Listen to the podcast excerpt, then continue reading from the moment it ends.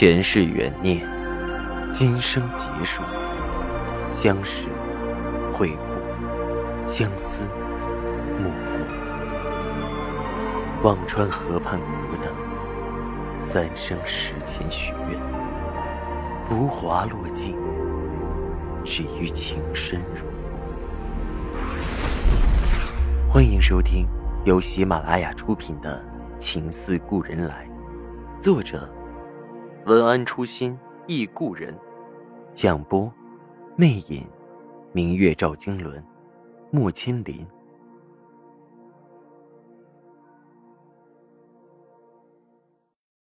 二百零六集，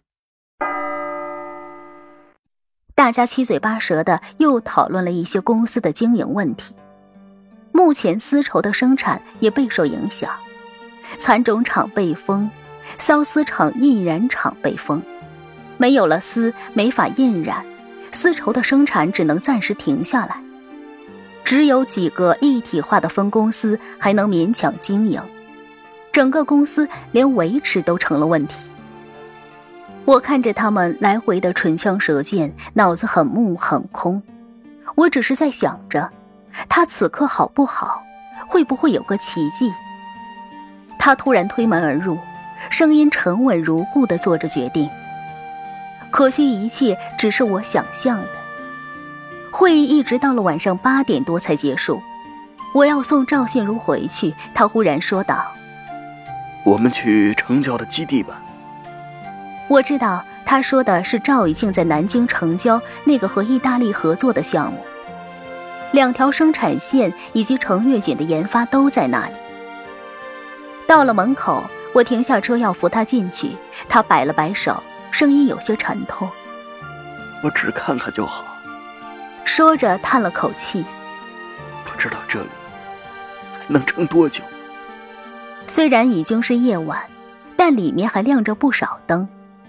由于处于源头的丝供应不上，这里也许很快也要受影响了。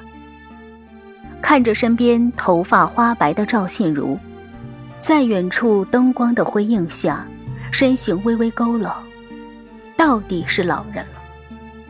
我的心忽然酸涩起来。程月锦，丝绸强起，也许不是赵玉静一个人的梦想，而是赵家几代人的梦想。本来已经触手可及，如今却又面临着分崩离析。身边的这个老人。只能遥望着梦想，宽慰着自己悲凉的心。也许过不了几天，这里也会面临封场。我的心忽然揪扯得很痛。难道就这样眼睁睁地面对着这些事，毫无一点办法？我心里一动，对赵信如说着：“赵董，我回趟北京吧。”去北京做什么？赵信如有些诧异。你那边还有能走动的关系吗？我轻轻摇头。我一个平民小户的女人能有什么关系？眼下的情形已经被控制，司之恒的几个厂被封。虽然我找不到关系能把已经救出来，但是封厂的事，理由实在牵强可笑。我想到了顾军原来的学校，那是一个大学，服装类的高等院校。我们住的小区楼上楼下好多是教授专家，我回去找找人，在媒体声明一下，蚕种的病毒不会感染到丝绸制品，也好造成些舆论压力。这样赵信如这边再找关系给无关的厂子解封，也会更顺理成章一些。每个公共危机出来，不总有专家出来声明吗？现在倒觉得专家是个好词了。我把我的想法跟赵信如说了，赵信如低眉思索，半晌没有回答。您是觉得专家言论的威力不够大吗？我犹豫的问着。这是一方面的考虑。赵信如轻声叹着。更主要的，是有没有专家肯做这个事儿。我想了一下，说着。应该不难吧？专家都是专业领域的权威，发表一些自己专业领域的看法和常识，想来问题应该不大。赵信如微微摇头。专家的声音，得有人让他们发才发得出来呀，哪是他们想说就能说的？我的心有些凉。赵信如说的没错，否则我们也不会经常在报纸、网络上看到一些连外行都觉得很可笑的言论。我想了下，笃定的说着：“不管怎么样，已经到了这个地步，我必须去试一试，试一下，还有一丝希望。如果试都不是，就只能坐着干等。我还是去碰碰运气吧。”赵信如看了看我，点头道：“那你去吧。”说着，似乎有些动容，看着我。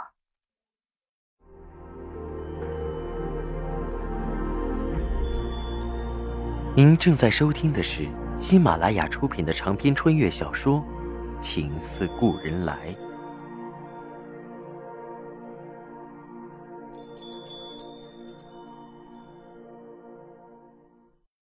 景阳，其实我真的没有想到，有人能对已经这么上心。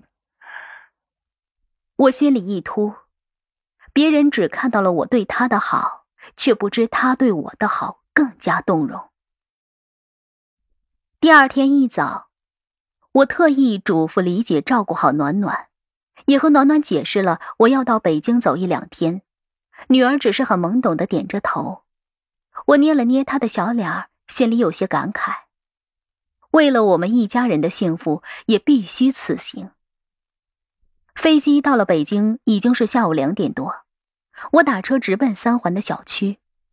我第一个准备找老秦，熟人说起来也好办事，熟悉的校园，熟悉的楼栋，顾不上怀旧感触，我着急的到了老秦门口去按了门铃，响了几下，于大姐出来给我开了门，看到是我，一脸的惊喜，啊，青阳啊，你怎么回来了？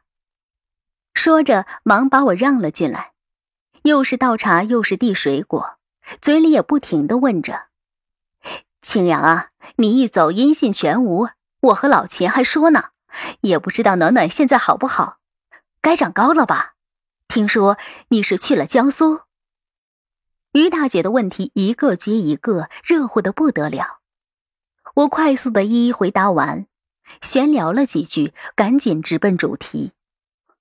于大姐，我这次来是有事想求秦老师帮忙。我一个朋友的丝绸公司有点问题，想找秦老师帮着写个东西。哦，于大姐说道：“哎呦，你来的不巧啊！老秦出去开会了，最快要明天上午才能回来。你要是不着急，就在家住着等他。咱们也好久没见了，正好聊聊。明天上午，现在对我来说，每一天都是那么宝贵。”我想了下，说着：“于大姐，我的事有点急，不如我先去找找其他的老师。如果不行，我再等，你不要介意。”于大姐忙摆手：“嘿，咱们都是老邻居，介意什么？你事情急就赶紧先办。老朱、老马你也都认识，到院里的办公室找他们就行。”和于大姐，我也不必再虚客套。匆忙和她告辞，到了教学区。职工家属楼和教学区也就是十几分钟的路程。我到了顾军原来的学院，开始找除了老秦外我最熟悉的朱教授。而赵以庆也曾经和朱教授合作过专利，所以我找他还是信心满满的。朱教授起初见到我也是很惊喜，却是在我讲明来意后，有些迟疑的说着。青阳，不是我不肯写，而是写不出来。我们一般写文章都是投在专业期刊或者 SCI 上的学术论文。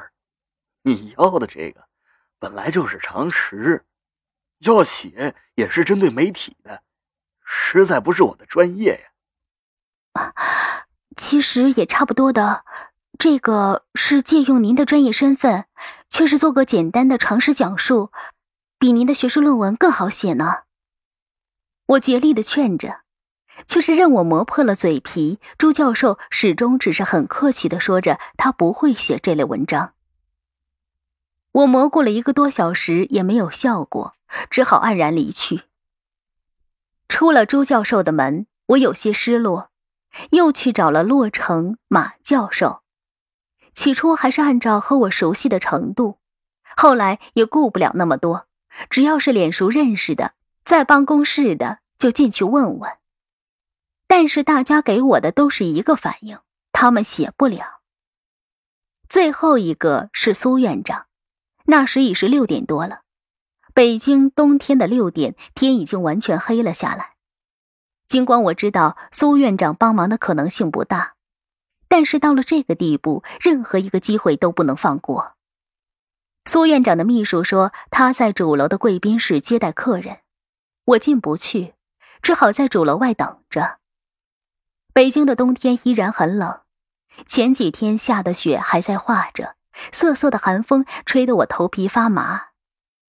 等到苏院长和客人从主楼出来的时候，我已经全身都要僵硬了。我迎了上去。却是看到苏院长身后的客人愣了一下，而他也有些诧异。青阳，你怎么在这里？苏院长看着我和他，一时也不知怎么接话，只好问我：“你是找顾军吧？我和顾军正好要去吃饭，要不……”他有些迟疑的问着：“一起去？”顾军竟然也说着：“青阳，一起吧。”我和苏院长也是家常便饭，就在清远。听众朋友，您刚刚收听到的是喜马拉雅出品的长篇穿越小说《情似故人来》，作者文安初心忆故人，播讲魅影，明月照经纶，莫千林。更多精彩有声书，尽在喜马拉雅。